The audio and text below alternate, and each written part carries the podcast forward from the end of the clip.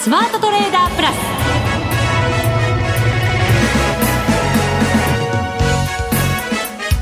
全国のリスナーの皆さんこんにちは。内田まさです。この時間はザ・スマートトレーダープラスをお送りしていきます。今日は福永さんがお休みでございます。相棒はこの方です。経済ジャーナリスト和島秀樹さんです。よろしくお願いします。よろしくお願いいたします。経済ジャーナリストなんですね。ああいやなんかそうらしいです。改めてなんか肩書き読んでゃいました、今ね、はい、はい、今日は福永さんが先週ハワイから放送してワイハー。ますね。アロハでしたけどね、はい、はい、やっぱりでもいろんな物価が上がってて大変だそうですよ。ああね、うん、だからやっぱそれはそうですしまあねこの為替円安の中突入していくっていうのもね ですよ、ね、なかなかすごいなと思いますよね、まあ、でももうね何年も我慢してたからって言ってました、はい、なんか準備されたの1月ぐらいから準備されてたみたいですよ。なんかそうですか。によると。だからここへ来て急激に円安になっちゃったのはなんか運が運が。悪かったのか何なのか。持ってるのか持ってないのかちょっとよく分かんないですけど。そうですね。はい、はい、ということで今日は和島さんにいろいろ伺っていきたいと思いますが日経平均は今日は159円安2万6000円台前半ということになりました5番がもう日経平均30円ぐらいしか動いてないです、ね、そうなんですよ、ね、でもどうなんだろう4日続落って聞くとなんかずしーんってきますね。そうですね、まあ、4日続落でずしーんなんですけど、ええ、海外を見渡すとなナスダック総合株価指数はあのあの続落ですし3日連続年初来安値更新ですからね。そうなんですよ。だから、あの確かに重たいんですけど、え下の方はあのアメリカの株式市場から比べると結構しっかりはしてるかなっていうことも言えるかと思うんですよね。あの、ね、なんとなくどんよりはしちゃってるんですけどね。はい。はい、まあ決算もねいろいろ出てますので、はい、今後のやっぱり先行き考えながらこの先どうするかっていう時期にもね、はい、入ってきてると思いますので、ね、はい。和島さんにはその決算内容なんかも含めて、はい、今日はいろいろ教えていただきたいと思います。はい、よろしくお願いします。さて番組ではレギュラー出演者への質問を募集しています。番組パーソナリティの福永さんはもちろん月1ゲストのマネックス証券吉田さん、岡本さんへの質問もお待ちしています。番組ホームページにあるスマトレ質問箱にお寄せください。お待ちしています。それでは番組進めていきましょう。この番組を盛り上げていただくのはリスナーの皆様です。プラスになるトレーダーになるために必要なテクニック、心構えなどを今日も身につけましょう。どうぞ最後まで番組にお付き合いください。この番組はマネックス証券の提供でお送りします。スマートトレーダー計画、よーいドンさあ、それではまずは和島さんに株式市場の分析をしていただきましょう。日経平均株価159円41銭安、26,237円42銭で大引けとなりました。4日続落です。そうですね。で、はい、あの、まあ、あの、ななんて言いますか、あの、アメリカ外部環境睨みの状況がずっと続いちゃってるんですけど、はい。その、なんと言ってもその外部環境、あの、まあ、先週までの段階だと、あの、雇用統計とかっていう話だったですけど、うんはい今度はやっぱりあのもう消費者物価指数。いやそうですよね。ですね。えー、あの、やっぱりこの CPI が、あの、まあ、特に、先月9月は、この CPI ショックみたいな形になって、そこから下げが加速してしまったということなので、あの、やっぱりこれを見極めないとっていうね、ことですよね。あの前、ね、前月は8.1っていう上昇率のところが、蓋開けてみたら8.3でしたと。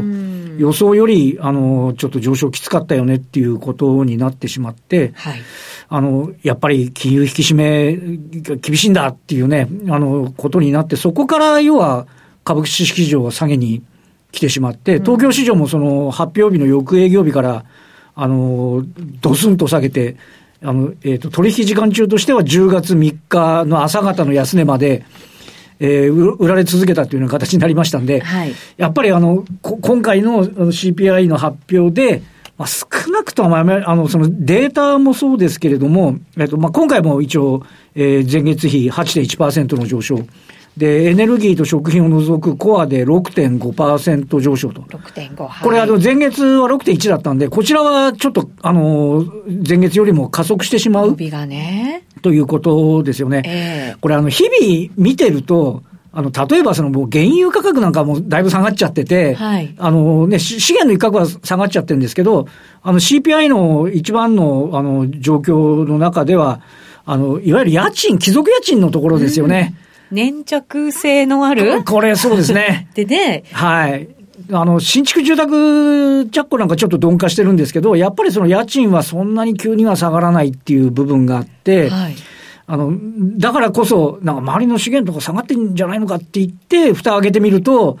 家賃がね、みたいな話に。そうなんですよね。ねまたコモディティ価格も、本当のものに反映されるのって数か月ぐらいね、タイムラグもあるんですもんね。ねあのね、皆さんもご案内の通り、日本はまだそんな物価上がってないんですけど、それでもやっぱりこの10月から品目結構上がって。いや、じわじわ来てますよ。ね。ね小麦なんかもう、あの、市況を見てるともう下がってるのになんで値上げだみたいなね。話なんですけど、ね、やっぱりそのタイムラグを持ってきちゃってるっていう部分があるので。またちょっとウクライナ情勢がね、さらになんかちょっと緊迫化してるなっていうのも、はい、また相場にさらに影響ね。そうですね。与えてまた再浮上みたいなね。そうなんですね。えー、あの、なので、この今回の CPI が抜ければ、すべて OK かっていうと、うあの、まずは、まずは、あの、市場の、なんていうか、コンセンサスよりも低い値が出てもらう。これもあの、あの、まあ、急減速はないんでしょうけど、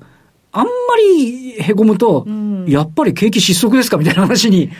良くても悪くても。そうそう、ここのところ、はい、データが良くても悪くても、株価の方にはネガティブなインパクトになる。これはだから、あの、引き締めに、いい筋が出れば引き締めだし、悪い筋が出れば景気失速じゃないかっていう、あの、1年前は、どっちになっても、まあ、ええがなっていう、あの、アメリカ株式市場の動向だったりしたわけですけども、そうですね。やっぱりちょっとね、ここのところがいつ落ち着くんだというところですし、今、内田さんおっしゃったように、ちょっと地政学リスクもまた、あの再度気にしなきゃいけませんし、あとは、あの、イギリスのね、国際買い入れの、問題ですよね。ねなんかもう結構ニュースなんか矢継ぎ早に出てきません？そうなんですよね。ねだからね、政権変わって、あの、あの減税進むっていうのは大体分かってた話なのに、実際減税で国債増発って話になると、ね、やっぱまずいからちょっととりあえず買いとくか、買っとくかみたいな、ね、話になってて、ちょっといろいろ気にしなければいけない部分っていうのはあるかなっていうところありますよね。本当ですね。こんな形でなんか、ね、コロナもやっぱり大変でしたけど、はい、それがこう、回復に向かおうとしている中で、はい、こんな問題がいろいろ出てくるなんていうのは、はい、誰が想像できたんだろうっていう。そうですね。で、いろいろあってしまうので、で、特にやっぱりそのアメリカの株式市場自体が、あの、まだね、警戒シグナルを発し続けているというところでありますし、まあ、特にね、あの、やっぱり、金利が上がってくるんで、いわゆる、えっ、ー、と、PER の高い、えー、逆に言うと株式益利回りの低い、はい、PR の逆数の低い部分で言うと、やっぱりどうしてもハイテク株ですよね。うん、特にあの、フィラデルフィア半導体株指数なんかももう、ま、連日安値、ナスダック総合指数も今多分2020年の7月以来ぐらいの安値だと思うんですけど、そうですね。あの、もうね、だいぶ過去遡るような形になってしまってきてるっていう。下値ですもんね。そうなんですよ。ね。なので、あの、まだまだ、あの、こう、とりあえず外部環境が落ち着いてくれないと、やりにくい部分はあるということですよね。はい、で、ただ、一方で、あの、とは言っても日本の株式の方は、えっ、ー、と、これ、あの、直近で言うと、えっ、ー、と、直近の10月安値、もう来てないわけですよね。そうなんですよ。相対的に、まあ、はい、底堅い、はい、よく言われることですけど。10月3日で2万5621円というところですから、えっと、これね、やっぱりその先ほどの CPI からずっとずるずる下がって、で、しかもこれ、10月3日月曜日で、その、あの、先週、その前の週のニューヨークがどかとか下がってたところなのに、まあ一旦下げ止まってきている。で、あの、一つ言えることは、はい、あの、今週、ISM ですね、あの、国際通貨基金が、ああの、IMF が、IMF ですね、IMF が、えー、世界経済見通しを下方修正したっていうニュースが出ました。うんはい、23年、来年ですね。はい、えー、ということで、えっ、ー、と、世界の実質成長率は2.7%で、前回7月予想から0.2ポイントの低下になって、うん、で、これ、あの、中、内訳見ると、アメリカは23年、来年ですけど、1.0%成長。はい。で、ユーロ圏は0.5%成長なんですね。うん、で、アメリカは前回予想から変更なくて、ユーロ圏は0.7ポイントの、あの、下方修正。だから1.2予想が0.5になってるわけですけど、はい。で、日本も、えっ、ー、と、0.1ポイント下方修正なんですけど、1.6%成長なんですね。はい。これ、今年は、えっ、ー、と、アメリカ修正後で1.6、えー、ユーロ圏で、えっ、ー、と、3.1、うん、で、日本は1.7。これ、あの、アメリカは修正前は2.3だったんで、あの、要は、日本が、あの、主要、西側主要国、主要地域の中では、あの、ドベだったんですけど、はい、これ、日本って、あの、去年、去年1.7、今年1.7、来年1.6ですから、うん、めっちゃしょぼいんですよ。しょぼいんですけど。しょぼいけど。来年見渡したら、なんか、西側で一番成長してんじゃねっていう話に、あの、そうですよね。な、なるので。他が下がったからっていうのはあるんでしょうけどね。そう、そうなんですよ。で、えー、やっぱり今、あの、株式市場でもよく言われることですけど、リオープンですよね。はい去年の今頃日本はもう全然鎖国しちゃってて、あの、それが成長率鈍化の要因で、で、あの、日本株について海外投資家が売ってくるっていうね、うん、まあそんな成長しない国の株買えるかみたいなことだったんですけど、一周遅れて経済再開になってきているっていうところで、で、しかもそのリオープンを考えたら、あの、コロナの前、2019年の為替は1ドル108円ぐらい。108円、はい。でしたのが、今ね、146円台ということですから、うん、まあ、ざっくり4割ぐらい。そうですね。円安になってるんで、これ、あの、海外の方からすれば、えっ、と、同じ、えー、あの、自国通貨を出すんなら、4割多く買えるし、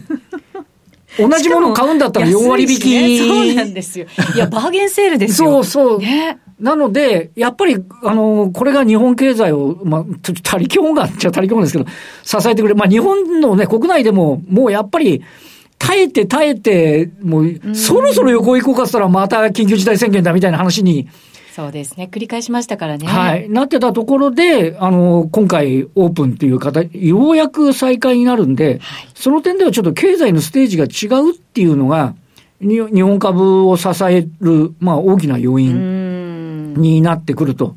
いうことではあろうかなというふうに思うんですよね。円安を力に内需でというね。はい。はい、だから、で、特に内需喚起してもらう分には外部関係はあまり関係なく、いけるところですから。そうですね。また輸出企業なんかはね、はい、外貨でも稼ぐっていうことができるわけですね。そうですね。はい、あの、まあ、あの、まあ、なので、あの、ね、今、あの、ちょ、後ほどね、為替はまた為替でお話しますけど、あの、なんとなく、あの、こう、円、円安でちょっと厳しいみたいな、あの、もちろん資源輸入するんで、あの、今日も、えっと、電力株は軒並み新安値。そうですね。になってしまってるのは、まあ、致し方ないですよね。やっぱり、あの、資源を外に頼っている国が、ものを輸入するっていうのであれば、やっぱりそこについて、えー、関わっている企業はなかなか厳しいですけど、うそうじゃないところで、まあ、特にね、あの、あの、えー、その為替の円安でメリットを受ける部分に関して言うと、まあ、これはこれで、あの、下支えになってきているので、あの、なんやかんや外部環境を毎日毎日気にしなきゃいけなくて、で、あの、今日、1ヶ月前のこの今頃も CPI で、へへと思ってですね、ずるっと下がっていくんですけど、あの、8月起点で考えると、日本はもう年初年高値圏からの下落なんで。そうですね。位置がね、やっぱり違いますよね。そうそう。それはちょっと冷静にね、考えておくっていうのは必要かなっていう気がしますけどね。本来だったらこうアメリカとかももうちょっと経済が良かったら日本も円安のメリットもっとねそうですね。得られるはずなんですけどね。はい、なのでちょっとねそこのあたもうちょいねそのもうちょいいける部分っていうのがちょっといけてない部分が、まあ上値は重いね一つの要因にはなってますけどっていうところかもしれないですね。でも昨日ね専門家の方に聞いたら、はい、なんか地方の工場向けの土地の値段が上がり始めていて結構顕著なんですって。はいはい、ってことはだから工場戻してたりするじゃないですか、ね、海外から。だからそういうのにちゃんと現れてるんだなと思って。ね、あの、これ先週だからですかね、あの、安川電機が、うん、あの、日本に部材を戻してっていうような話になってきて、はい、で、これね、思い出していただきたいのは、ちょうど10年前ですよ。ちょうど10年前。ちょうど10年前の今頃って、はい為替1ドル80円ですからね。そうなんですよね。で、あの、うん、忘れもしませんけど、トヨタの決算会見に行って、で、トヨタの人は、私は、私たちは300万台は、あの、国内で一生懸命作るために、あの、国内でここはもう死守するんだというふうにおっしゃってて、うん、はい。そんなんで大丈夫とか周りに言われて、外行って作ればいいんじゃないのみたいな話になったのが、で、当時は、あの、あの円高で苦しくて LP ダメモリが破綻して外資系に買われるとかですね、うん、もう日本空洞化しちゃうじゃんっていう話で、いや、今円安悪いとかっていう報道ありますけど、当時、あの、もう60億とか言われてましたからね。ねで、そんな中で民主党政権が消費税引き上げるっていう、成長戦略もなしで引き上げるっていう、もう、涙ちょちょぎる。あの、ちょちょぎれ当時は、まだね、日経平均は、あの、リーマンショック後の安値割ってないんですよ。でも、東証株価指数トピックスは、うん、なんと1984年まで指数さな遡ったんですよ。当時、あの、私なんか本当にもう、本当にもう強行一歩手前かみたいな、風ぐらいに感じてたところからすれば。それがたった10年前。10年前ですよ。だから、で、いや、円安でも輸入ね、もの上がって大変じゃんかって言ってる、内田さんおっしゃる通り、国内に帰ってくりゃいいじゃんっていう。そうなんです。で、まあ、人手が足りないとかね、いろんな問題あるかもしれないですけど。いや、だからしたら、賃上げですよ。そうなんですよ。今まで賃金上がんない上がんないとか言ってたら、そうなんですよ。競争力高めて日本から輸出すれば、うん、儲かるんだったら、工場建てて賃金上げて、うん、で、内需活性化して、それでよくねっていう、なんか、話にもなってくる、この前ね、取材に行ったら、鉄鋼なんかも全部ファクトリーオートメーションで、人でいらないで作るみたいなのを、もうどんどんやってそうですいいんじゃない？それで、リモートで家からもできるみたいな。そうそうそう。だから、あの、なかなか今日本って、その、自動化が進んでないって言いながら、結構ね、上場会社でも、もう本当に、あの、例えば2万5千人、あの、費やして、そこに工場に労働してた人が、えー、例えば1万人ぐらいで済んで、ん残りの人は余剰人員じゃなくて、もっと次じゃ何行くっていうことに、はい、あの、もう付加価値の高い仕事を、もっとね、次々っていうことに、ベットしてくれれば。生産性が高まって、さらに成長性もってなるとね。で、定時で帰れて賃金上がるっていう。ね、今なんかなんとなく残業しなきゃいかんっていう、別にだからその、だらだら残業して残業代稼ぎじゃなくて、定時に上がって賃金上がるようになれば。そうなんですよ。いいたくさんもらえればいいわけですよ。そうそうそ したらね、自分のためにもいろいろ時間がね、使えるし、成長していく、自分もっていうことがね、今、その兆候があるのは、うん、九州の、あの、初任、あの、新卒の初任給の賃金って上がってるんですよ。というのは、あの、TSMC が工場を作り始めて、事務員も必要になってくるし、はいはい、だから、た多分ね、あそこが、あの、起爆みたいになってくると、はい、やっぱりちょっと、違うんじゃないかなっていう気はするんですよね。製造業ね、結構新卒の給料上げてるとこ多いですもんそうそう。で、上げないともう来てくれないんですよ。そうなんです。人が取れない。そうそう。うん、だからあの、ちょっと、ちょっとあの、給与体系崩して、ちょっと、あの、私らぐらいの年のやつはちょっと前、まあいいかみたいな。でも新卒のことを来て、やっぱり活性化につながってきてると思うんですよね。うん、ねそうですよね。はい。だから我々が今語ったのは夢ではなく、そうそう。本当にね、徐々に徐々にそっちに向かってるっていうね。10年前のあのこと考えたらね、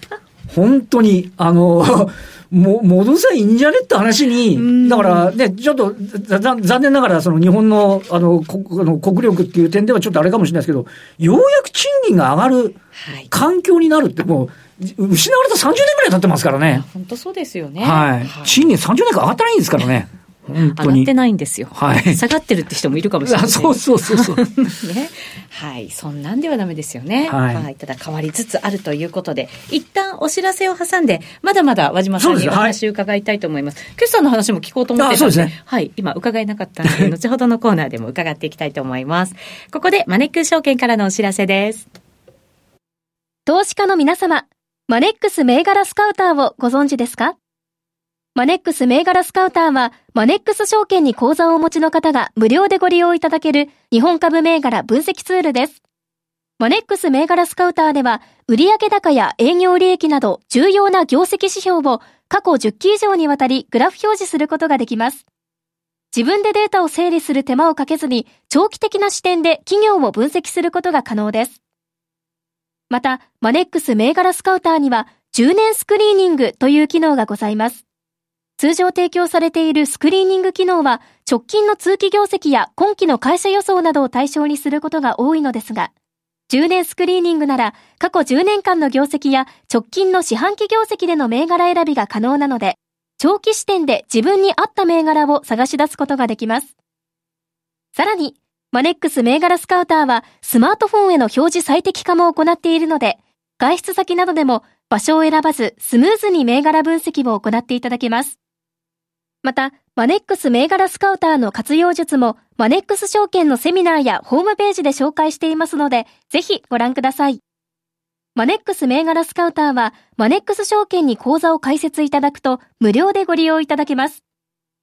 マネックス証券の口座は、無料で開設できます。日本株投資の強い味方、マネックス銘柄スカウターをぜひお試しください。マネックス証券での取引に関する重要事項。マネックス証券が扱う商品などには価格変動などにより元本損失、元本超過損が生じる恐れがあります。投資にあたっては契約締結前交付書面、目論見書の内容を十分にお読みください。マネックス証券株式会社、金融商品取引業者、関東財務局長、金賞第165号。スマートトレーダープラス。今週のハイライト。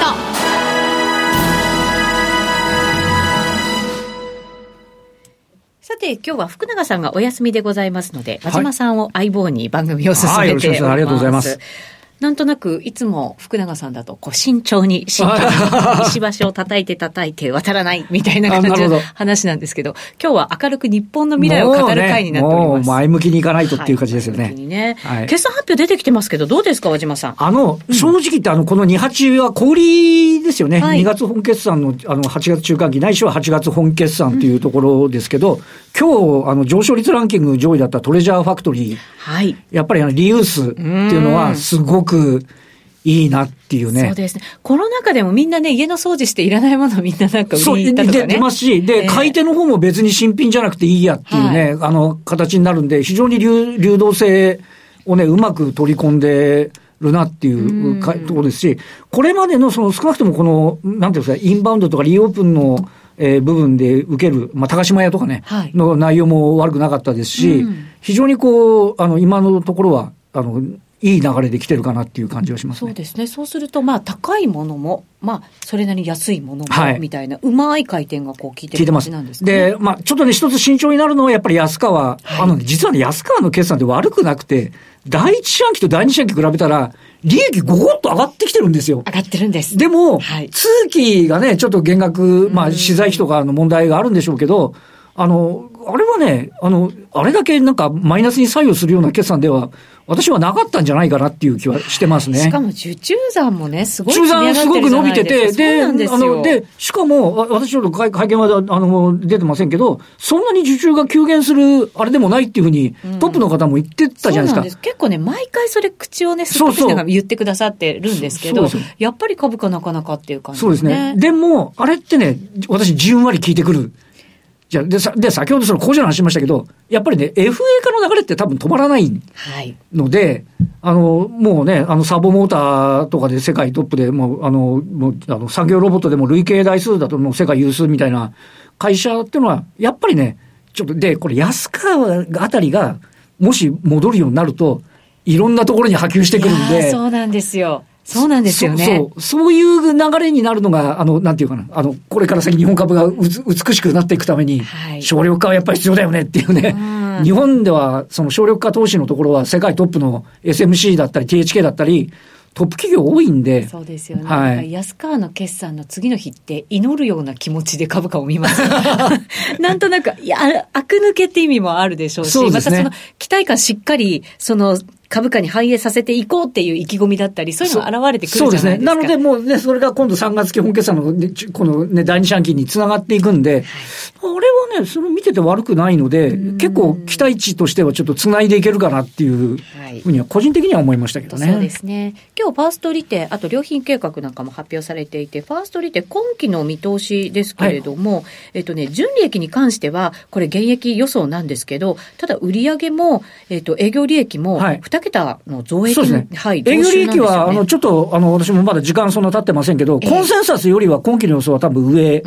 ですよね。18%増益見込みということですよ。営業増益。これ、ファーストリテイリングの場合はなかなか難しいのは、その、あの、ファーストリテイリングの決算を評価する部分と、日経平均のあの、寄与度のトップ銘柄であるっていうところがありますので、